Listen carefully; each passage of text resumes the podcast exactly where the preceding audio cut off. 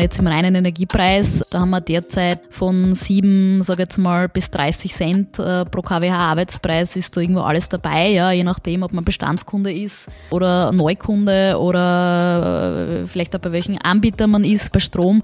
Also die, die Differenz sozusagen zwischen einzelnen Kundengruppen, die ist einfach riesig. Ja, und, und das ist sicher was, was wir so in dieser Form noch nie beobachtet haben, ein Endkundenmarkt seit Beginn der Liberalisierung. Ja.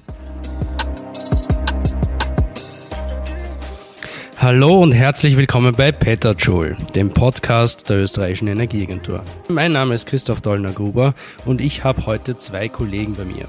Karina Knaus, unsere Grand Dame der Energiemärkte, und äh, Christian Furtwängler, ein neuer Kollege, der auch Karinas Sprache spricht, nämlich jene der Strom-, Gas- und sonstigen Energiemärkte. Markt, ein Wort, das man ja fast nicht mehr in den Mund nehmen darf, wenn man über Energie spricht. Laut sind sie geworden, die Stimmen, äh, die Eingriffe fordern, den Markt teils abschaffen wollen. Und eigentlich stellt sich die Frage, ob Russland den europäischen Markt nicht ohnehin schon abgeschafft hat, zumindest bei Gas. Preisdeckel, Tankrabatte, Steuersenkungen, Strompreisrabatte, Spritpreisbremsen, Merit Order, weg damit, Windfall Profit Tax, CO2-Steuer verschieben, keine Eingriffe verstaatlichen. Sehr viel ist da dabei im öffentlichen Diskurs und darüber wollen auch wir heute sprechen. Entschleunigt, einordnend und möglichst emotionslos. Dazu heiße ich, wie gesagt, Christian und Karina herzlich willkommen. Hallo, ihr zwei. Hallo. Hallo. Christian, äh, darf ich dich bitten, dich kurz vorzustellen? Du bist neu bei uns, zum ersten Mal bei Peter Schul dabei. Ja, und ich freue mich total, dass ich heute das erste Mal dabei sein darf, denn ich habe tatsächlich auch, bevor ich bei der österreichischen Energieagentur angefangen habe, schon ein, die ein oder andere Folge des Podcasts mit äh, großem Interesse verfolgt. Ähm, mein Name ist äh, Christian Furtwängler. Ich ähm, bin seit Frühjahr bei der österreichischen Energieagentur äh, und zuvor war ich wissenschaftlicher Mitarbeiter in einer deutschen Universität und äh, ja, promoviere auch im Fach BWL äh, und habe mich in diesen Tätigkeiten viel mit Marktdesign-Themen und anderen äh, Fragen, die auch heute auf der Tagesordnung stehen, auseinandergesetzt. Wunderbar. Herzlich willkommen, Christian. Karina, darf ich dich bitten, erzähl unseren Zuhörerinnen und Hörern bitte etwas über dich. Ja, hallo, ähm, mein Name ist Karina Knaus. Ähm, ich äh, leite das Center Volkswirtschaft, Konsumenten und Preise bei der österreichischen Energieagentur.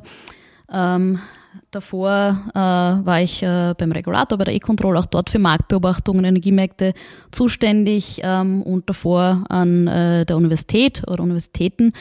Ähm, und ich habe mir jetzt bei deinem Intro gerade gedacht, äh, ich komme irgendwie, glaube ich, jetzt auch einen vollen Kreis, weil vor circa 20 Jahren äh, habe ich meine Dissertation zum Thema Privatisierung und Liberalisierung äh, bei Energie und Telekom geschrieben. Mhm. Äh, und ich habe ein bisschen das Gefühl, ähm, wir, wir gehen jetzt wieder ein bisschen äh, äh, in die andere Richtung. Ähm, ja, und das hat mich jetzt wieder ein bisschen daran, daran erinnert, an, an diese Arbeiten von früher. Vor 20 Jahren, das waren dann so die Beginne der Liberalisierung, oder? Genau, genau. Ja. Also da habe ich sehr viel Daten analysiert, äh, was hat das bedeutet, dass Unternehmen hier privatisiert wurden, dass Märkte liberalisiert wurden, eben für Preise, für das Angebot und so mhm. weiter. Also, also ich meine, das war natürlich nicht vor 20 Jahren, weil das würde bedeuten, dass ich vor 20 Jahren dissertiert habe, aber irgendwann, zu okay. einem unbestimmten Zeitraum. Ja.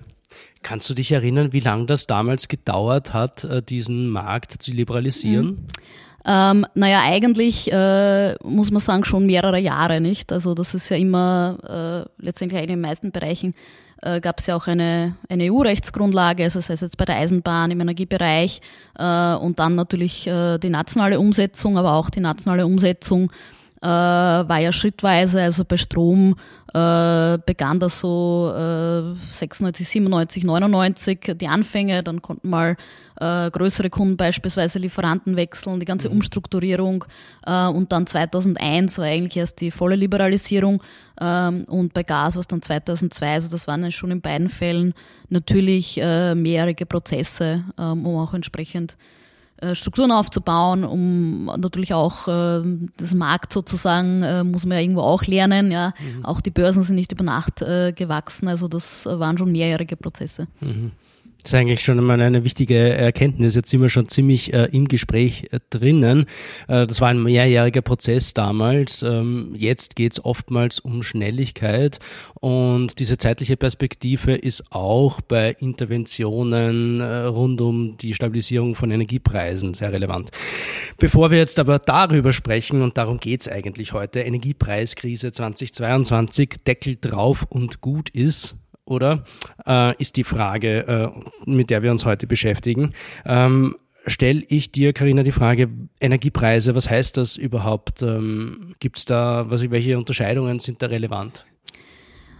Ja, also da muss man sagen, im Zuge der Liberalisierung äh, wurden die, die Strom- und Gasmärkte entlang der Wertschöpfungskette sozusagen aufgesplittet. Ähm, das heißt, wir haben auf der einen Seite ähm, den Großhandel, das ist das, wo Lieferanten, Versorger, Produzenten, Erzeuger zusammenkommen, also die die Strom äh, oder Gas äh, produzieren, erzeugen und die das halt brauchen, um ihre Endkunden zu bedienen ähm, und dort in den Großhandelsmärkten äh, handeln. Und auf der anderen Seite gibt es die Endkundenmärkte, wo dann eben die Lieferanten oder die Versorger ähm, tatsächlich das Gas und Strom ähm, an ihre Kunden, an ihre Kundinnen abgeben. Äh, das können natürlich, üblicherweise denkt man hier an Haushaltskunden, aber das sind natürlich auch genauso Gewerbe-, Industriekunden, äh, die dann sozusagen im Endkundenmarkt sind. Also das sind eigentlich zwei unterschiedliche Marktsegmente mit mhm. auch jeweils eigenen äh, Unternehmen, eigenen auch Preisbildungsmechanismen äh, und eigentlich auch anderen Preisniveaus, mhm. äh, weil ja beispielsweise auch die Endkundenrechnung drei Komponenten hat. Das ist ein einen Energieanteil, äh, Netz und auch natürlich die Steuern und Abgaben. Ich glaube, das ist schon mal ein wichtiger Punkt. Ähm, es sind zwei unterschiedliche Segmente. Es gibt einige Unternehmen, die in beiden Segmenten oder auch in allen drei Segmenten ähm, tätig sind, wenn man dann das Netz noch dazu nimmt. Ähm, aber es gibt viele Unternehmen, die zum Beispiel nur Energie äh, an Endkunden liefern, die keine eigene Erzeugung haben sondern auf die Großhandelsmärkte und den Einkauf dort angewiesen sind. Genau, also ich glaube, das ist halt, äh, ich will jetzt nicht auch, auch vorwegnehmen, was wir eh noch diskutieren werden, aber das ist halt auch ein wesentlicher Punkt in Österreich, äh, dass unser System äh, anders, sage ich mal, oder, oder eben auf diese Art liberalisiert wurde, als jetzt beispielsweise in Frankreich, äh, wo es noch immer die EDF gibt und de facto ein Unternehmen mhm. das alles macht. Ja? Also in diesem äh, äh, Markt zu intervenieren oder was zu tun, ist einfach ganz, ganz anders als in Österreich, wo wir über 100 Lieferanten haben, äh, wo eben es gibt Lieferanten mit der Erzeugung ohne, es gibt regionale, es gibt österreichweit. Also ähm, das ist einfach von der Voraussetzung her eine ganz, ganz andere als eben beispielsweise in, in Frankreich. Mhm. Okay, Unterscheidung Großhandel und Endkundenmarkt. Ähm, Christian, wenn wir uns diesen Großhandel ein bisschen genauer anschauen, wir fokussieren uns heute auf Strom und Gas. Ähm, gehen wir zuerst mal zum Beispiel in den Gas-Großhandelsmarkt. Wie funktioniert das dort?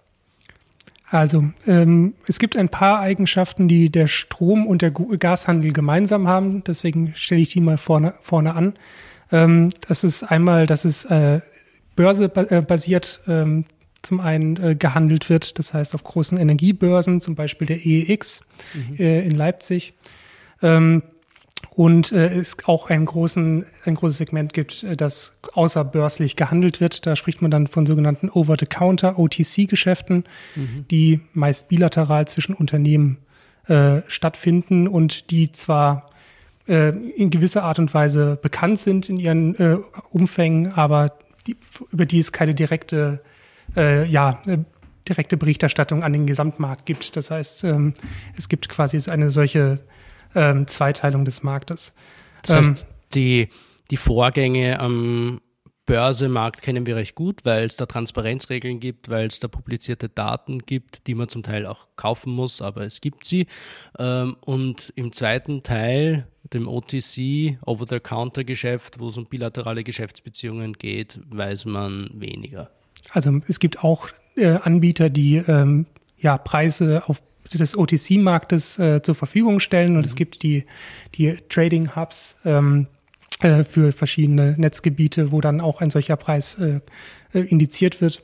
Ähm, also es ist nicht so, dass das ganz im Dunkeln verläuft, aber äh, es stimmt. Also das, über das man meistens redet, wenn man über die Gaspreise oder Strompreise redet, das ist der, der Preis, der sich an diesen Börsen äh, entwickelt. Und um da jetzt ganz kurz noch einzuhaken, ja. äh, meiner Sidestep natürlich, das eine ist die Transparenz sozusagen, also was jeder von uns sieht und kaufen kann. Es gibt natürlich äh, mit also RAMIT, also der ganzen Handelsüberwachung äh, im Strom-Gas-Bereich. RAMIT äh, ist eine Verordnung. Genau, genau, genau, zur Markt ja. äh, Integration Trans Integrity, danke. Mhm. Äh, also zur Integrität äh, der, der Strom-Gas-Handelsmärkte. Das heißt, die Regulatoren, ähm, ACER und auch die nationalen Regulatoren haben da sehr detaillierte Einblicke auch in diese OTC Märkte oder die anderen Handelsgeschäfte. Ähm, das heißt, die Marktüberwachung, äh, die ist sehr, sehr engmaschig. Nur das mhm. sind dann natürlich keine Daten, die öffentlich sind. Ne. Okay, ist klar. Ähm, wie kann man circa das Verhältnis einschätzen, wie viele Mengen über OTC gehandelt werden und wie viele über Börse? Wo geht mehr über, wo wechselt mehr, wo wechseln mehr KWH den Besitzer? Also das äh, grundlegende Verhältnis ist, dass schon deutlich mehr im OTC-Handel tatsächlich noch äh, gehandelt wird.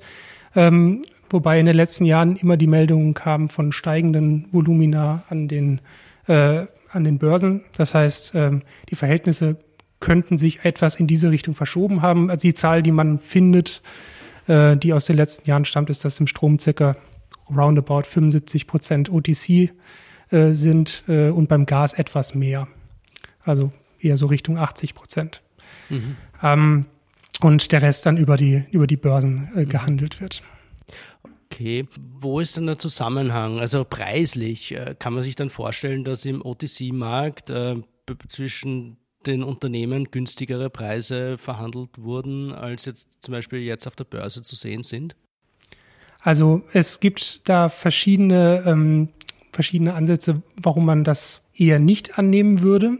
Also das Wichtigste ist natürlich äh, das, das Markt, den Märkten zugrunde liegende Prinzip der Arbitragefreiheit. Das heißt, äh, dadurch, dass eben transparente Preise an den Börsen sichtbar sind, mhm. ähm, ja, besteht äh, im Allgemeinen kein Einreiz, äh, an den OTC-Märkten deutlich von diesen Preisen abzuweichen, äh, wenn das nicht der tatsächlichen Preiserwartung äh, der einzelnen Marktakteure äh, entspricht in anderer Art und Weise. Du ähm, meinst, weil die Verkäufer dann an der Börse mehr Geld verdienen könnten, genau, als ähm, wenn sie ein Unternehmen direkt beliefern? Ja, okay. ja, genau. Also das ist der eine Grund und, zum, und es gibt ja äh, deutlich, ähm, es gibt ja viele Markttransparenzinitiativen äh, äh, eben auf der, auf der Börseseite. Das heißt, ähm, es ist davon auszugehen, dass ähm, die Preise nicht zu stark divergieren. Mhm. Beziehungsweise wissen wir ja auch bei den Langfristverträgen, äh, wenn wir jetzt Richtung Gas gehen, äh, die sind ja direkt an die Börsepreise oft indexiert, eben weil es keinen ja. Sinn macht, äh, irgendwelche anderen Preise festzulegen. Also die Preisgleitklauseln letztendlich referenzieren am Ende des Tages ja wieder auf die, auf die Börsennotierungen. Mhm.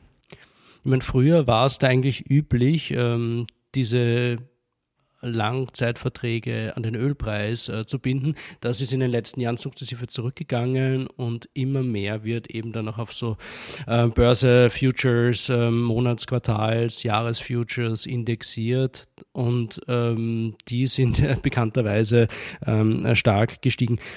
Carina, äh, diese Langzeitverträge, die zum Beispiel dann äh, die OMV mit der Gazprom hat, das wäre dann OTC-Handel, oder? Genau, also das ist, äh, ist OTC-Handel eben, weil es nicht äh, über die Börse geht. Ähm, ja, und eben diese Langfristverträge, äh, das äh, wissen wir, sage ich mal, aus den Gazprom-Geschäftsberichten. Also Geschäftsberichte sind oft eine gute Quelle äh, für Informationen tatsächlich. Ähm, und äh, dort geht schon hervor, dass auch überwiegend eben die Gazprom ihre europäischen Langfristverträge äh, an Börsenotierungen, insbesondere die Month-Ahead Futures, äh, knüpft äh, äh, wobei sie sich teilweise sogar rühmen, dass sie die Marktpreise übertreffen. Also, ja, aber das ist mir auch aufgefallen. Das, 2020 äh, waren ja. die Börsepreise halt am Boden. Ähm, mhm. Ähm, ja, ich meine, das, das könnte ja. sein, gibt es irgendwelche Klauseln mit Minima, keine Ahnung. Also es ist natürlich, äh, die Preisgleichklausel ist halt ein Bestandteil. Mhm. Ähm, auch von den Mengen äh, gibt es äh, Take-or-Pay-Mengen. Äh, vielleicht fließen auch dann Strafzahlungen schon mit rein. Also das ist natürlich im Detail die Vertragsgestaltung. Ja. Ähm, kennen wir natürlich nicht. Okay, das ist jetzt äh, Gas. Ähm, wenn wir in den Großhandel mit Strom blicken, dann gibt es da eine Sache, die ähm, zuletzt in der medialen Berichterstattung sehr oft vorkommt, das ist die sogenannte Merit Order. Ähm, wer von euch mag uns kurz erklären, äh, was das bedeutet? Das äh, kann ich gerne übernehmen. Also im Prinzip, das Erste, was man natürlich dabei noch im Kopf behalten sollte, ist, dass wenn man über die Merit Order spricht, dass man dafür über den, über den kurzfristigen äh, Handel spricht und nicht den langfristigen Handel. Mhm. Ähm, Sprich das, was am nächsten Tag ähm, genau, passiert. Oder ja. richtig, genau. Also ja. ähm, es gibt äh, im Stromhandel, also neben dem kontinuierlichen Handel, der et etwas später erst einsetzt, mehrere große Strompreisauktionen, mhm. die täglich stattfinden und äh, die Zeitintervalle des nächsten Tages äh, abdecken. Also es gibt in Österreich sogar eine mehr mit der EXA, die noch 10.15 Uhr noch einmal stattfindet. Aber mhm. in vielen Ländern, ich glaube fast allen Ländern Europas, findet um 12 Uhr die große Day-Ahead-Auktion statt. Ähm, und äh, es gibt dann noch Intraday-Eröffnungsauktionen, wo dann noch weitere Produkte zusätzlich handelbar werden. Die, ist, die findet dann um 15 Uhr äh, im Allgemeinen statt. Mhm. Und Day-Ahead heißt, ähm, dass der Strompreis für die Lieferung von Strom am nächsten Tag gefunden wird. Genau, und das äh, in verschiedenen Produkten. Das heißt, nicht nur der gesamte Tag wird gehandelt, es kann verschiedene Blockprodukte gehandelt werden, es kann Base, äh, der gesamte Tag, Peak zum Beispiel nur die äh, ja, die Stunden zwischen acht und acht äh, gehandelt mhm. werden. Es können einzelne Stunden gehandelt werden. Das ist sogar sehr üblich, wenn man über Spotpreise spricht, genau. dass man da sich eigentlich auf diese stündlichen oder viertelstündlichen äh, Preise bezieht. Also es ist tatsächlich äh, sehr kleinteilig mhm. Strom handelbar und das hat auch einen besonderen Grund, warum man das im Strom äh, macht und im Gas weniger. Und das ist eben die schwerere Speicherbarkeit von Strom. Das heißt, äh, die momentane Nachfrage nach Strom äh, treibt den Preis deutlich stärker, äh, als jetzt zum Beispiel im Gas stündlich gesehen der mhm. Fall ist. Ja. ja. ja. Und da gibt es halt die sehr einfach wirkende Frage mit einer unglaublich komplexen Antwort, wie ich schon herausgefunden habe. Und wie kommen diese Preise zustande? Genau, und da sind wir jetzt bei dieser Merit Order, äh, der berühmten, die Karriere gemacht hat. Ähm, also tatsächlich, äh, also erstmal will ich mit einer Unschärfe anfangen, die mir selber auch immer passiert. Denn die Merit Order wird jetzt häufig auch als quasi die Regel bezeichnet, nachdem der Strompreis gefunden wird. Mhm. Eigentlich ist die Merit Order nur steht eigentlich, wenn man es wörtlich übersetzt, für geordnete Leistung. Das mhm. heißt, es ist eigentlich die Auflistung der verschiedenen Kraftwerkskapazitäten, äh, in diesem Fall anhand ihrer, ihrer Grenzkosten, aber ganz genau betrachtet eigentlich ihrer Gebote, die sie im Strommarkt abgeben. Mhm. Ähm, das heißt, das ist erstmal die Merit Order Liste. Mhm. Und äh, wenn man über die Preisfindungsregel äh, spricht, dann müsste man eigentlich eher über das, ja, das Zuschlagsverfahren sprechen. Das mhm. heißt, ähm, die Art und Weise, wie ähm, Angebot mit, das Angebot mit der Nachfrage dann zusammengebracht wird und wie der Preis festgesetzt wird. Und da gibt es eben im aktuellen Strommarktdesign den Ansatz, dass das letzte noch benötigte Kraftwerk äh, den Preis setzt. Das heißt, alle Kraftwerke, die günstiger produzieren, bekommen ebenfalls den Preis des äh, teuersten Kraftwerks, das noch benötigt wird. Und das ist auch der Stein des Anstoßes vieler Kritik, die jetzt äh, ge mhm. geäußert wird. Genau, und das ist das, was Pay as Clear Prinzip heißt oder Uniform, uh, Uniform Pricing, Pricing, oder Einheitspreisverfahren. Einheitspreisverfahren. Also, okay. Ich meine, vom also, Konzept, also im Zuschlag ist es eigentlich eh so. Ich meine, Angebot und Nachfragekurve schneiden sich, das ist der Preis. Mhm. Uh, nur eben durch das Einheitspreisverfahren bekommen alle Angebote sozusagen oder alle Gebote unterhalb dieses Preises auch diesen einen Preis, der sozusagen der äh, Clearing-Preis ist. Ja, mhm. Und das äh, bedeutet eben, dass alle, die drunter sind, sozusagen äh, dann dieses Delta auch lukrieren können. Okay. Das heißt, Merit Order heißt, dass man eigentlich schaut, die Nachfrage an Strom zu einer gewissen Stunde des nächsten Tages zum Beispiel so günstig wie möglich ähm, abdecken zu können indem man die Gebote reiht von günstig bis teuer. Und ähm, das teuerste Angebot, das gerade noch den Zuschlag bekommt, weil es gebraucht wird, um die Nachfrage zu decken, ähm, definiert dann den Preis, den alle bekommen. Also es ist eigentlich von der Logik, es ist umgekehrt. Das Einheitspreisverfahren wurde eingeführt, um diesen Effekt zu erzielen. Also weil die Merit Order ist ja theoretisch, also in der, in der realen Welt bietet ja kein Kraftwerk, sondern es ja. bieten Unternehmen, die einen Kraftwerkspark haben und üblicherweise dann eine Vielzahl an Geboten einstellen. Ja.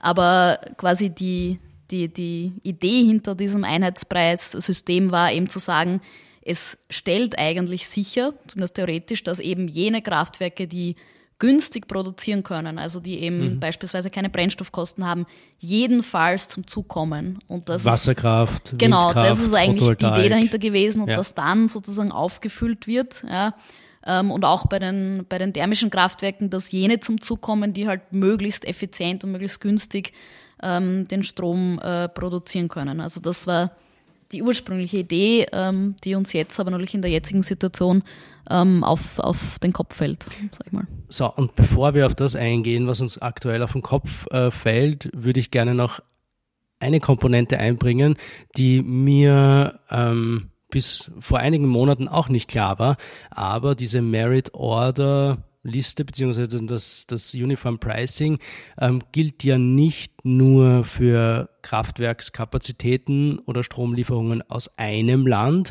sondern da werden ähm, unterschiedliche Stromlieferungen aus unterschiedlichen Ländern zusammengewürfelt.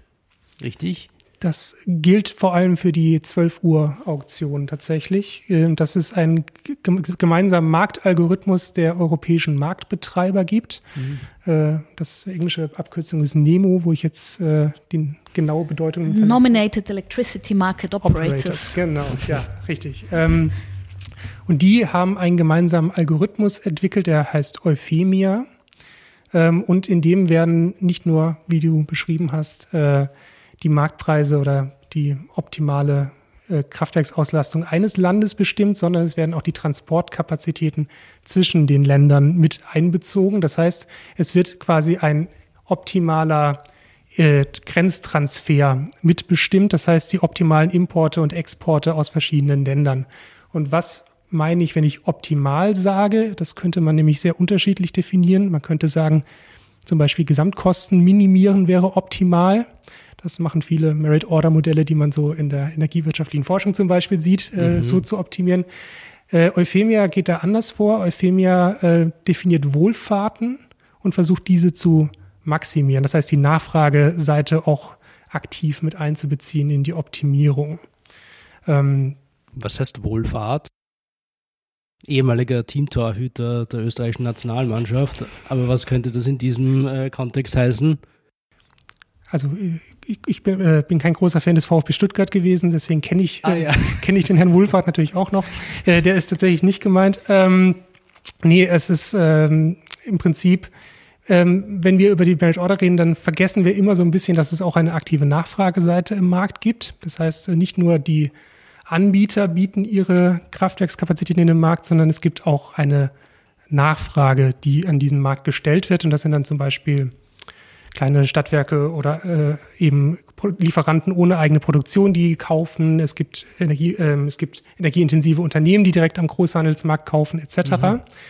Ähm, und dann äh, kann man auch deren ähm, ja, Willingness to Pay ist das, das Wort im Englischen, ähm, Zahlungsbereitschaft äh, mit einbeziehen. Und die Wohlfahrt ist dann quasi so eine Art Flächenoptimierung, äh, die ähm, sowohl die Produzentenrente als auch die Konsumentenrente versucht parallel möglichst groß aussehen, aussehen zu lassen. Also vereinfacht gesagt, FEME hat tatsächlich das volkswirtschaftliche Konzept der Wohlfahrtsoptimierung drinnen. Also es wird die Summe aus Konsumenten- und Produzentenrente äh, maximiert. Ja, also das ist wirklich die ganz klassische volkswirtschaftliche Wohlfahrtsoptimierung. Mhm. Ja. Also Aber Produzentenrente heißt dann das, was ähm, Erzeuger für ihren Strom bekommen und äh, Konsumentenrente ist das, was Abnehmer dafür zahlen müssen. Äh, also Konsumentenrente, äh, streng genommen ist die Konsumentenrente dann der Teil zwischen Nachfragekurve und dem Preis, der sich einstellt. Ähm, ich glaube es immer so, es gibt quasi deine Zahlungsbereitschaft für einen Kaffee. Mhm. Ja, die ist irgendwo, äh, sagen wir vielleicht, du hast schlecht geschlafen und du brauchst ganz dringend einen Kaffee, dann ist sie für, die, für dich vielleicht fünf Euro. Ja, also du sagst, also das ist jetzt wirklich, ich brauche diesen Kaffee, ich zahle fünf Euro dafür. Ja. Jetzt findest aber jemand, der dir einen Kaffee um vier Euro gibt, äh, dann hast du ein Euro äh, quasi Konsumentenrente, die du natürlich in dem Sinne nicht hast, weil es dir niemand gibt. Mhm. Ja.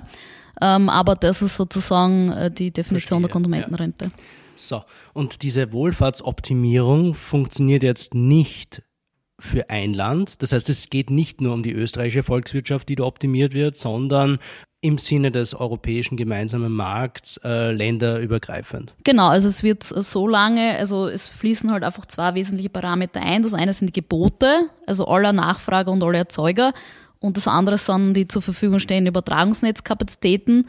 Äh, und äh, quasi es wird auch eben vor dem Hintergrund dieser Restriktion, dass halt diese äh, Übertragungskapazitäten nicht unendlich sind, äh, wird auch äh, der Austausch zwischen den Ländern optimiert. Ja, und der Hintergrund auch da war eigentlich ursprünglich, dass man versucht hat, Ineffizienzen abzuschaffen, mhm. weil bevor es die Marktkopplung gab, war es teilweise so, dass quasi Strom äh, von einem, jetzt muss ich mal nachdenken, die Richtung, vom quasi äh, teuren Land ins billige floss. Ja? Und das ist natürlich nicht effizient, wenn ein Land, in dem der Strompreis äh, 70 Euro ist, in ein Land exportiert, äh, wo er nur 40 ist. Ja? Also okay, ökonomisch ja. sollte das billigere Land ins teurere exportieren, weil die dort anscheinend mehr bereit sind, dafür zu zahlen für den Strom, weil sie halt mehr brauchen, mhm. aus irgendeinem Grund. Äh, und das war eigentlich die Idee der Marktkopplung, äh, diese Ineffizienzen abzuschaffen oder auch, dass teilweise Kapazitäten gar nicht genutzt wurden. Also äh, das war ja früher alles langfristige Vergabe. Dann hat man geglaubt, die Preisdifferenz ist so, es war ganz anders.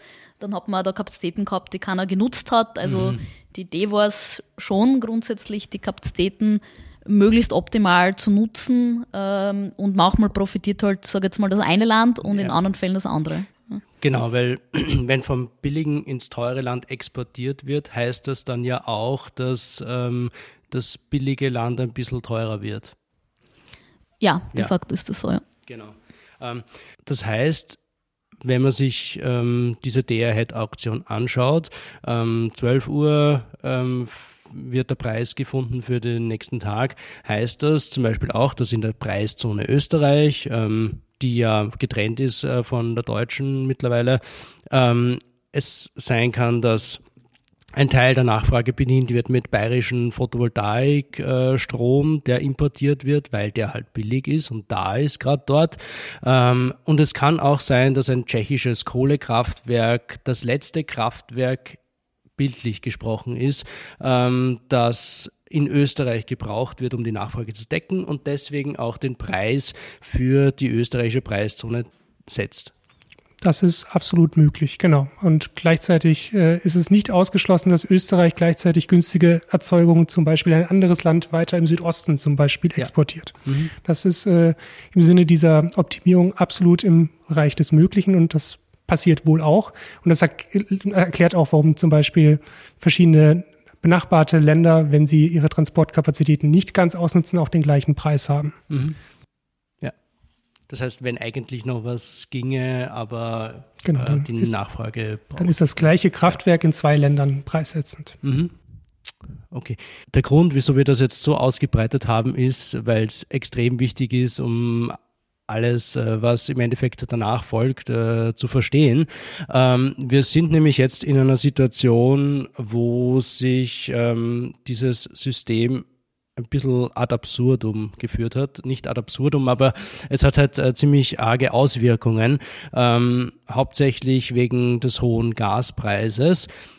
Carina oder Christian, je nachdem, wer, wer das will, ähm, wie haben sich die Strom- und Gaspreise jetzt im Großhandel entwickelt?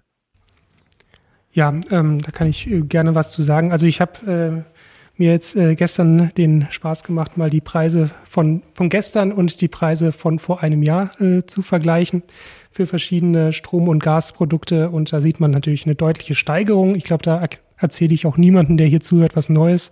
Das haben alle mitbekommen. Also gestern äh, ist in dem Fall der 8.8.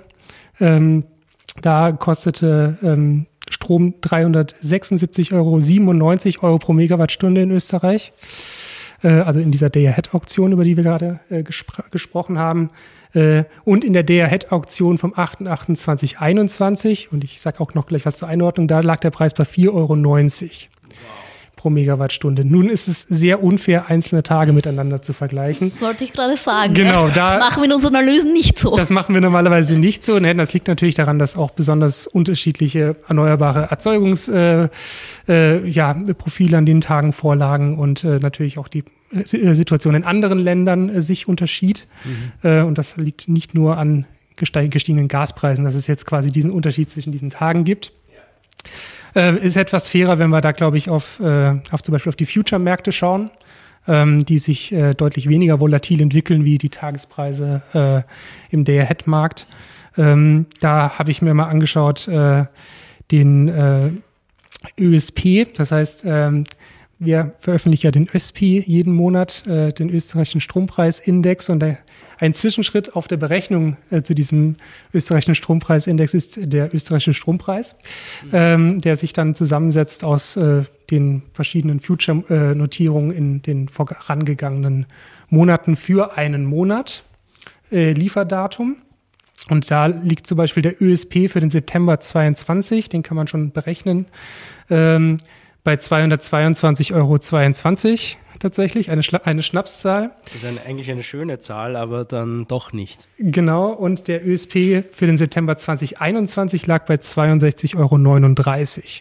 Das heißt, da ist ein Faktor dazwischen, der nicht ganz vier ist, aber schon, schon deutlich. Obwohl 62 Euro auch schon damals erhöht, nicht erhöht war, aber doch ist schon auch das Resultat einer Steigerung war. Genau, das lag ja. über dem äh, Durchschnitt der vorherigen Jahre, würde genau, ich spontan behaupten. Also 20, 30, 40 Euro pro MWH. Genau. Und das Ganze kann man natürlich fürs Gas auch machen. Ähm, der Headpreis von Gas äh, im Central European Gas Hub, äh, wenn man den äh, mengengewichteten Durchschnitt nimmt, äh, gestern 197,20 Euro äh, und vor einem Jahr 42,54 Euro. Und das, auch das war schon ein sehr stark erhöhter Gaspreis zu diesem Moment. Äh, genau, und das war damals eigentlich schon das doppelte Preisniveau von normal, ja. Also das war 197 gestern und vor einem Jahr 42, 54. 42, 54. Ja. Und eigentlich war Gas immer zwischen 15 und 20 Euro, ne? Also ja. das. Genau. Und das lässt sich halt auch an dem ÖGP nach, äh, nachvollziehen, also dem Äquivalent zum ÖSP. Also äh, da lag auch August 2022 jetzt bei 125,45 Euro und äh, vor einem Jahr bei 29,65 Euro. Das mhm. heißt, die lagen jeweils noch etwas niedriger, weil man natürlich da in einen längeren Zeithorizont davor noch mit berücksichtigt. Äh, das heißt, noch ein paar billigere Monate mit drin hatte. Das mhm. heißt, da ist dann ja. noch mal ein bisschen günstiger. Ja, also das ist im Prinzip, wie sich die Strom- und Gaspreise in der Tendenz entwickelt haben. Sie haben sich vervielfacht. Mhm. Wieso? Oh, ich habe keine kurze Antwort. ähm, äh, ich meine, ich, ich, ich glaube, man muss schon ein bisschen differenzieren wahrscheinlich zwischen Strom und Gas. Äh, obwohl Fangen wir mit Gas an. Genau, alle Energieträger am Ende des Tages immer in die gleiche Richtung gehen. Ja, also mhm. auch die Kohlepreise sind mittlerweile explodiert. Ich meine, bei Gas äh, hat das Ganze ja schon irgendwo so ein bisschen im ersten Halbjahr 2021 begonnen. Ja. Ähm, mit der wirtschaftlichen Erholung der Nachfrage in Asien. Äh, das hat da die Nachfrage nach Gas äh, befeuert. Dann äh, war es natürlich so, ich meine, wir sind ja eigentlich schon aus einer sehr außergewöhnlichen Situation gekommen, nämlich äh, in den Sommer davor, im Lockdown-Pandemiesommer hatten wir Gaspreise von 5 Euro pro MWH, mhm. äh, wo keiner mehr wusste, wohin mit dem Gas, die Speicher waren, die Speicher waren voll. knacke voll, ja. ja. also das ist eigentlich das, was ja. wir uns jetzt wünschen würden. Mhm. Und dann äh, ist man beim Sommer 21, ist dann eben ein bisschen die, die bullische Stimmung aus der Nachfrage gekommen, also die preistreibende Stimmung und die Gaspreise sind einfach sukzessive gestiegen. Ähm, es gab in der Situation dann einerseits wenig Anreiz äh, zum Einspeichern. Ja. Es sind weniger Mengen ähm, aus, aus Russland gekommen. Ja. Und äh, natürlich mit dem äh, Wissen, das wir jetzt haben, äh, bewerten wir da das, das Verhalten sozusagen der Marktakteure, äh, insbesondere der Gazprom, natürlich mhm. anders. Ja. Also es war auch da schon so, ähm, äh, dass äh, die Gazprom begonnen hat, die europäischen Kunden aus ihren Speichern zu bedienen. Ja? ja. Also und wir reden da von, von quasi August, September, Oktober 2021, letzten Jahres, ja. ja. also weit vor, äh, vor dem Februar. Ähm, beziehungsweise, dass sie auch schon äh, im, im Sommer begonnen haben, äh, auf ihrer eigenen Handelsplattform keine zusätzlichen Mengen zum Beispiel einzustellen. Ja? Also, mhm. Also ähm, das heißt, diese, diese Strategie sozusagen irgendwie oder halt ähm, äh, oder vielleicht oder möglicherweise oder wahrscheinlich Strategie, da irgendwie ähm, eine Verknappung sozusagen äh, in Europa herzustellen, äh, das könnte man schon relativ lange äh, zurückverfolgen. Also das mhm. ist jetzt nichts, was jetzt immanent äh, ähm, äh, mit der Ukraine oder mit den irgendwelchen Embargos oder sonst was zu tun hat. Das ist wirklich eine Entwicklung, ähm, die schon viel, viel länger äh, zurückgeht. Wir, haben, wir haben im Juli 2021 die erste Petajoule-Folge ähm, zur Energiepreis-Rallye aufgenommen.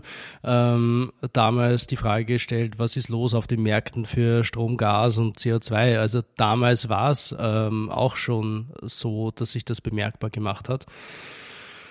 Und genau. Ich meine, und es sind halt, es sind natürlich sind unterschiedliche Dinge zusammengekommen. Also ich meine, selbst wenn man jetzt sagt, das war eine bewusste Strategie, ja, ähm, damals äh, hat es natürlich auch das Umfeld gebraucht, dass die funktionieren kann. Ja. Also mhm. quasi diese äh, Erholung nach der Pandemie, die Situation, aus der wir rausgekommen sind, die vollen Orderbücher, Industrie, Industrie und so mhm. weiter. Mhm das hat das schon auch unterstützt. Also ich glaub, Nicht nur in Österreich, sondern nein, global, weltweit ja. natürlich. Ja. Also das, mhm. äh, also ich glaube losgelöst davon, ja, also hätte diese Strategie nicht funktioniert, ja, und in einer Pandemie hätte sie auch nicht funktioniert. Aber rauskommend aus dieser Situation, ähm, äh, ja, ist dann einfach alles zusammengekommen ähm, und hat da zu diesen massiven äh, Preissteigerungen geführt und natürlich dann nach äh, dem Einmarsch in der Ukraine und jetzt in der Situation mit möglichen noch weiteren Liefereinschränkungen beziehungsweise schon Liefereinschränkungen deutlich auf der Nord Stream 1, ja, mhm. ist natürlich die,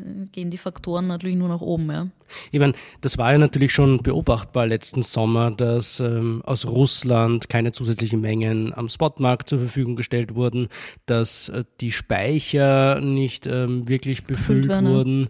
Ähm, damals ist man eher davon ausgegangen, dass das mit Nord Stream 2 und der ähm, anstehenden Zertifizierung bzw. Freigabe zusammenhängt und Russland so den Druck auf Europa erhöhen will.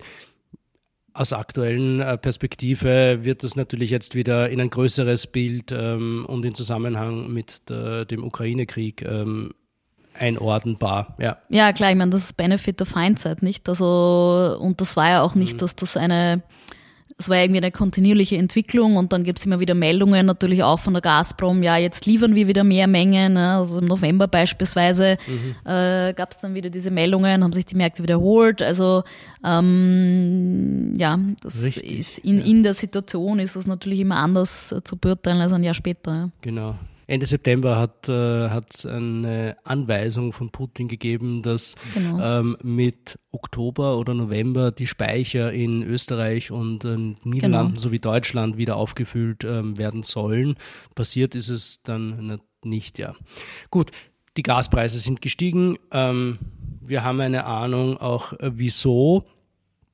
Ähm, das Ganze ist natürlich noch komplexer mit LNG als Substitut, das auch dann preistreibend ist, ähm, auch Märkte global verbindet. Das heißt, der Gaspreis steigt jetzt auch in Asien. Äh, das heißt, das, das hat ähm, auch international Auswirkungen.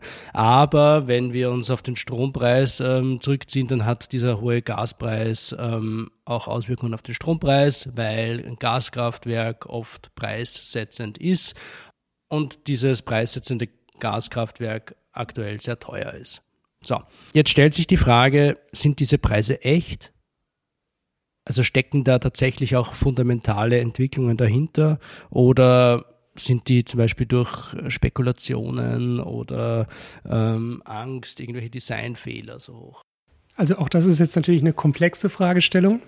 Ähm, aber äh, es gibt auf jeden Fall fundamentale Faktoren, die im Strom gerade dazu, dafür sprechen, dass es äh, Anlass gibt, auch äh, von einer Energieknappheit äh, auszugehen. Und da gibt's, äh, also ich würde da vor allem zwei äh, Faktoren sehen. Das eine ist, äh, beziehungsweise sie hängen sogar miteinander zusammen. Das eine ist äh, die Trockenheit, die wir erleben aufgrund des Klimawandels in Europa, die an verschiedenen Stellen dazu führt, dass äh, Energiemengen äh, sei es aus der Wasserkraft, aber äh, eben auch aus anderen Energiequellen sch schwerer ähm, schwerer ähm, verfügbar ist. Und da ist das Offensichtliche, das große zweite Beispiel, die Kernkraft in Frankreich, mhm. ähm, die gerade massive Probleme haben, ähm, äh, ja, ihre große Kernkraftflotte überhaupt am Laufen zu halten, mhm. äh, da sich die Flussstände, äh, zum Beispiel der Rhone, deutlich verringert haben und dementsprechend viel weniger Wasser zur Kühlung der AKWs zur Verfügung steht. Mhm. Da werden jetzt gerade schon vorher geltende Umweltstandards für einen gewissen Zeitraum außer Kraft gesetzt, damit äh, die AKWs nicht vom Netz gehen müssen, weil äh, sonst äh, die Energie tatsächlich schon knapp werden würde. Ja. Ähm, und äh, ja, also diese Effekte, wenn ein Land wie Frankreich, äh, das sonst eigentlich dafür bekannt war, günstigen Strom in, nach ganz Europa zu exportieren, mhm. äh, plötzlich äh, Energieknappheit äh, hat, also im Sinne von da fehlen mehr als 20 Gigawatt Erzeugungsleistung. Mhm.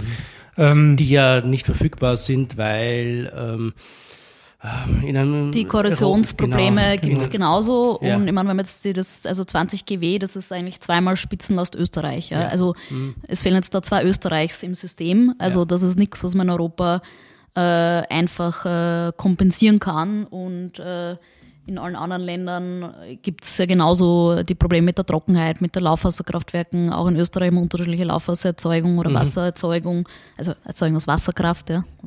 Sind die Physiker beleidigt. Um, und äh, die Frage ist auch, wie es weitergeht. Jetzt ist ja schon die Meldung gekommen, dass der Rhein äh, möglicherweise für die Schifffahrt gesperrt wird. Das heißt dann wieder, wo kommt die Kohle her? Ja, Österreich, äh, Deutschland mhm. produziert derzeit sehr, sehr viel aus PV, aber auch sehr viel aus Kohle. Äh, das heißt, wenn da die Kohle nicht mehr die Flüsse entlangfahren kann, ähm, dann wird es halt auch schwierig. Also das betrifft ähm, Kohlekraftwerke mit einer Leistung von 1,5 Gigawatt. Also nochmal. Genau, also das ja. ist alles ja. nicht nix. Ja. Und äh, von dem her muss man sagen, also so eine, eine, eine Knappheit sozusagen äh, quer durch Europa auf unterschiedlichen Faktoren, ähm, die hat sicher die letzten äh, 20, 30 Jahre so noch nie gegeben. Ja, also diese Knappheit, glaube ich, die kann man nicht wegleugnen und das sieht man, wenn man sich die Winternotierungen anschaut äh, für, für Europa, also wenn ich besser im Kopf, aber Frankreich war man teilweise schon bei 1000 Euro oder so, ne? Mhm. Ähm, pro MWH, also die, ob jetzt die Höhe sozusagen, ja, da kann man immer diskutieren, aber diese, diese Knappheit oder die Befürchtung, dass es zu, zu einer Knappheit kommt, äh, die ist äh, auf jeden Fall da. Mhm. Ja. Also man natürlich. Sowohl bei Gas als auch bei ähm, Strom. Ja, ich meine, bei Gas haben wir es ja schon. Also, dass die genau. Nord Stream 1 nur auf 20 Prozent der Kapazität, Kapazität ist, ja. ähm, das ist eine physikalische Verknappung, ja. glaube ich, die man nicht wegleugnen kann. Ähm, natürlich, wenn man es jetzt ökonomisch betrachtet, ähm, ist es auch ein Marktversagen, ja, weil wenn quasi ein mehr oder weniger oligopolistischer Produzent da Mengen verknappt, ja, wie zumindest äh, man, das ist auch nur aus den Medien, will er sagen, es gibt keine technischen Gründe, äh, mhm. die Nord Stream 1 jetzt äh, nicht zu fahren sozusagen, äh, dann muss man sagen, äh, dann ist es eben auch eine Art äh, Marktversagen im Gasmarkt, die jetzt halt auch durchdiffundiert äh, in den Strommarkt, ja, also ähm, das ist sozusagen die ja, ökonomische Theorie irgendwo dahinter. Ja. Mhm. Jetzt, wo du dieses ähm, Nord Stream 1 erwähnt hast, ähm, was man öfters auch hört, ist, ähm, diese Preisentwicklung ähm, ist die Konsequenz aus den Sanktionen. Kann man das irgendwie einordnen? Ist das so? Naja, also ich, ich glaube, wir haben eh schon ein bisschen vorher geredet, dass jetzt die Preisentwicklung, ähm, die sich abzeichnet, sozusagen äh, ich meine, es gibt im Gasbereich in dem Sinn keine Sanktionen, äh, was jetzt irgendeine also, Einschränkung aus europäischer Sicht. Genau. Ähm, das hat sich ja eigentlich schon vorher abgezeichnet, mhm. ja. Und auch die, die Atomkraftwerke in Frankreich, also das hat wirklich einfach nichts äh, mit, mit, äh, mit, Sanktionen, mit Sanktionen zu tun, ja. Das ist einfach, wie soll man das jetzt äh, äh nennen, ja. Es ist einfach wirklich das halt, oder auch die Trockenheit natürlich, mhm. ja. Also das jetzt einfach so viele Faktoren äh, zusammenkommen, äh, die aber eben alle äh, in die, die gleiche Richtung gehen. Das ist ähnlich bei den Treibstoffen. Ja. Äh, es ist verknappt und dann ist in Schwächert ein, ein Unfall. Ja? Man, wie oft kommt es das vor, dass dort mhm. ein Unfall ist, das äh, Wochen, Monate lang nicht raffiniert werden kann ja, ja. oder nur eingeschränkt. Also oder dass einer der wichtigsten ähm, Erdgasverflüssigungsanlagen in den USA, Freeport, ähm, mhm. Äh, einen Unfall hat und äh, diese Kapazitäten dort fehlen. Ja. Das ist ein Clusterfuck. Ja, ja also ich, ja. ich, wollte jetzt keine, keine Schimpfwörter sagen, aber es hm. ist also äh, es ist leider so, ja. Aha. Gut, ähm, gut, das war jetzt die Preisentwicklung in den Großhandelsmärkten. Wie schaut es bei den Endkundinnen äh, aus, Karina? Ja, also bei, bei den Endkundinnen, ich will jetzt ein bisschen vielleicht auf die Haushalte fokussieren, weil ich glaube, äh, sonst äh, ist diese Folge wahrscheinlich nie aus, äh, weil es einfach so ein breites Thema ist. Also auch dort äh, sind natürlich auch schon Preiserhöhungen jetzt mittlerweile angekommen, zum Teil äh, jetzt auch sehr, sehr deutliche. Ja. Ähm, grundsätzlich der Endkundenmarkt, insbesondere Haushalte, folgt da schon mit einer, mit einer Zeitverzögerung, aber eben die Preisentwicklung an den Großhandelsmärkten, äh, die wir halt gesehen haben, die sind so äh, außergewöhnlich und, und so tiefgreifend, dass das natürlich jetzt auch einen Effekt auf die Endkundenpreise äh, hat. Ja. Mhm. Vielleicht können wir das noch ein bisschen aufdröseln. Mhm. Ähm, Endkunden, da gibt es unterschiedliche Tarife, ähm, mhm. da gibt es Kundengruppen, die das schon früher spüren als andere. Mhm. Ähm, wie schnell schlägt äh, so diese Großhandelspreisentwicklung durch auf den Endkundenmarkt? Mhm. Ja, es ist tatsächlich so eine allgemeine, eine allgemeine Zahl zu sagen, ist, ist wirklich sehr, sehr schwer, auch weil wir sehen, äh, dass sich in puncto Vertragsgestaltung auch einiges geändert hat. Das heißt, es gibt jetzt viel mehr äh, Verträge oder äh, mit, mit quasi irgendwelchen Breitkle äh, Preisgleitklauseln. Ja, das heißt, mhm. äh, ein Kundenmarkt ist vielleicht ein bisschen näher jetzt an den Großhandelsmarkt gerückt. Ähm, und äh, was sicher der Fall ist, ist, dass wir jetzt eine, ein so differenziertes Bild eigentlich sehen wie noch nie. Ja. Also man redet jetzt nur über den Energiepreis, weil, wie gesagt, sonst äh, ufert es wieder ein bisschen aus, aber äh, jetzt im reinen Energiepreis, äh, da haben wir derzeit äh, von 7, sage jetzt mal, bis 30 Cent äh, pro kWh Arbeitspreis ist da irgendwo alles dabei, ja, je nachdem, ob man Bestandskunde ist äh, oder Neukunde oder äh, vielleicht auch bei das welchen bei Anbieter man ja. ist, genau mhm. bei Strom. Also die, die Differenz sozusagen zwischen, zwischen einzelnen Kundengruppen, ähm, die ist einfach riesig. Ja. Mhm. Und, und das ist sicher was, was wir so in dieser Form äh, noch nie beobachtet haben, ein Endkundenmarkt äh, seit Beginn der Liberalisierung. Mhm. Ja.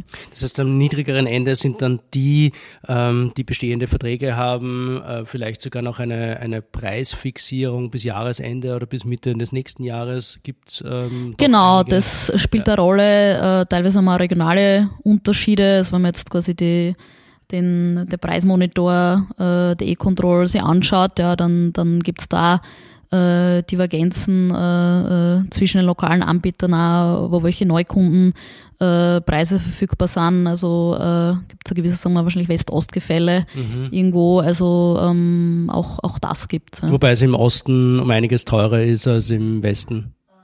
Ja, grob, wobei auch da jetzt das, das Bild differenziert ist mit den jüngsten Erhöhungen, ja, ja. die jetzt äh, auch nicht alle einheitlich waren. Also wie gesagt, das ist ein ein sehr divergierendes Bild. Es ist auch wirklich ähm, sehr, sehr dynamisch. Also wie gesagt, im Gegensatz zu früher, wo sich die Endkunden oder die Haushaltspreise, also vor allem die Haushaltspreise wirklich wenig geändert haben, mhm. äh, äh, gibt es jetzt wirklich äh, relativ viele Preisänderungen. Ähm, also da ist, da ist wirklich viel, äh, tut sich viel. Wo kommen diese regionalen Unterschiede her? Naja, das ist äh, keine einfache oder ist eine einfache Freistellung, aber es ist so, dass halt die Preissetzung generell, ich meine, wir haben über 100 Lieferanten äh, in Österreich, die jetzt mhm. Endkunden beliefern und die Preisgestaltung grundsätzlich, die man, die steht denen ja frei, ja. Und hinter diesen, also oder diese Lieferanten eben, die sind halt auch unterschiedlich aufgestellt, wie sie beschaffen. Jetzt, es gibt welche, die beschaffen äh, sehr, sehr kurzfristig, es gibt welche, die beschaffen äh, sehr, sehr langfristig. Ja. Natürlich Lieferanten, die jetzt quasi langfristig beschafft haben, für die ist es jetzt sozusagen gut oder die können auch ja. billiger anbieten, weil die jetzt schon von, wenn die vor Jahren eingekauft haben, haben sie vielleicht noch billiger eingekauft. Die haben noch einen Puls. Genau, da, zumindest ja. für ihre Bestandskunden äh, mhm. quasi ist das noch was, äh, was man dann halt nutzen kann. Dann ist natürlich so, äh, dass im verbundenen Unternehmen teilweise gibt es natürlich ein Erzeugungsportfolio dahinter, ja, mit entsprechend teilweise natürlich sehr unterschiedlichen Erzeugungsstruktur. Also auch das äh, vielleicht was hineinspielt. Also zumindest einzelne Unternehmen haben schon gesagt, sie würden da, was das Vertriebsgeschäft äh, betrifft, quasi irgendwie, sag jetzt mal, verzichten oder halt auch äh, Verluste eingehen und, und das sozusagen da weitergeben. Also ähm, das ist relativ unterschiedlich einfach das heißt, das der, der Background mhm. sozusagen, was halt eben unsere Struktur einfach ist. Also so ein mhm. bisschen der Eingangs, ja, dass wir halt nicht Frankreich sind mit, mit einem staatlichen, bald 100% staatlichen Unternehmen, sondern eine sehr diversifizierte Struktur und äh, eben eigentlich noch die Idee dieses Endkundenmarktes haben, wo eben die Preisgestaltung letztendlich jeden einzelnen Lieferanten obliegt. Ja. Mhm. Das heißt, es gibt solche, die halt dann aufgrund ähm, der besagten Einheitspreisfindung im Großhandel ähm, aktuell sehr, sehr hohe Erlöse haben oder Produzentenrenten haben, ähm, weil sie ähm, viele Wasserkraftwerke haben, Windenergie äh, äh, verkaufen können und so dann im Endeffekt auch, ist das, was du gemeint hast, im Vertriebsgeschäft äh, potenzielle äh, geringere Erlöse ähm, abfedern können mit den Mehrerlösen in der Erzeugungsseite. Ja, also wie gesagt, es äh, gab jetzt eine äh, einzelne Lieferanten, die das eben so sozusagen auch, auch äh, kommuniziert haben. Und ja, aber wie gesagt, ist eben sehr unterschiedlich, welche Erzeugungsportfolios und welche Beschaffungsportfolios da einfach dahinter stehen. Ja. Mhm. Äh, und auch wie man sich halt langfristig äh, committed hat. Ich meine, ich kann ja auch ein Erzeugungsportfolio langfristig vermarkten. Ja. ja. Also ist ja nicht so, dass dass das alles kurzfristig geschieht. Das wäre eigentlich aus ökonomischer Sicht sogar irrational oder mit relativ hohen Risiken verbunden, wenn ich also sowohl mhm. auf der Erzeuger als auch auf der Lieferantenseite halt alles kurzfristig vermarkte, ja. Weil dann bin ich eigentlich dem kompletten Risiko ähm, des Spotmarkts äh, sozusagen ausgesetzt. Ja. Okay, das heißt, auch da gibt es dann natürlich die andere Seite, ähm, OTC und Börse und ähm, vieles, viele Erzeuger vermarkten ihre Strommengen dann zum Beispiel über OTC und ähm, gehen langfristigere Geschäfte ein. Genau, oder im ja. Terminmarkt halt. Also das sind ja oft, also gerade die, die deutschen Erzeuger, die sind da eigentlich eh relativ ähm, offen, sage ich jetzt einmal, und sagen das oft in den Medien, dass sie schon die Hälfte oder mehr ihres Erzeugungsportfolios äh, wirklich langfristig halt äh, preislich eingetaktet haben. Ja. Mhm.